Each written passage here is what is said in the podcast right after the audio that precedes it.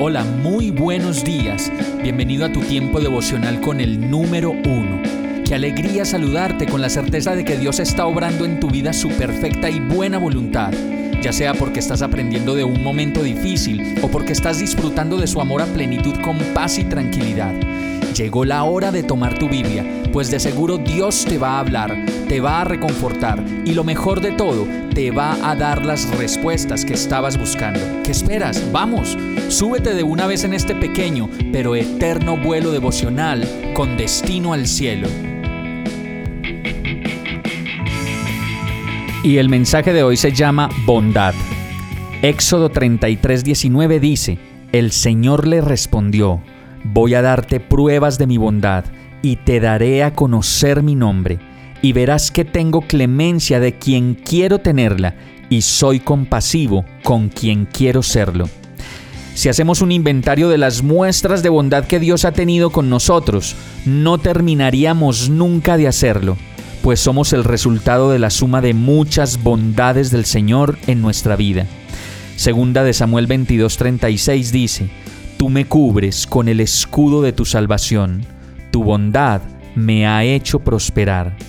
Y yo creo que ha sido la bondad de Dios la que nos ha dado talentos para trabajar y en este momento para recibir ese trabajo que estamos esperando.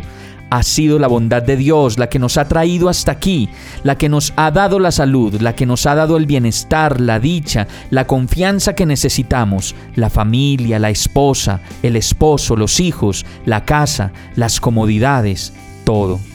Cada situación a nuestro alrededor cuenta de la bondad de Dios para nosotros.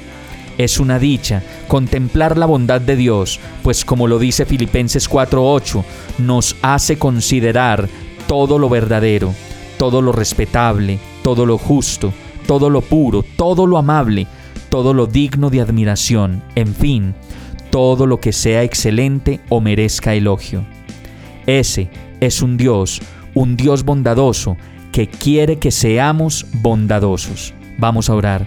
Señor, moldea mi carácter, moldea mi egoísmo, mi orgullo, moldea mi vacío y enséñame a ser bondadoso conmigo mismo y con los demás.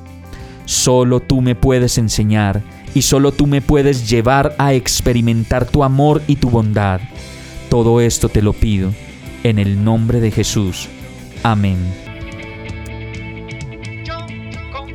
Hemos llegado al final de este tiempo con el número uno no te detengas, sigue meditando durante todo tu día en Dios, descansa en Él, suelta los remos y déjate llevar por el viento suave y apacible de su Santo Espíritu.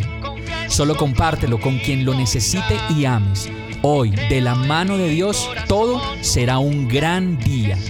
Para más información visita nuestra página www.iglesiabierta.com o llámanos al 313-334-0116. Oramos y rogamos para que cada día te enamores más de Dios y para que no pares de pasar todo tu tiempo con el número uno.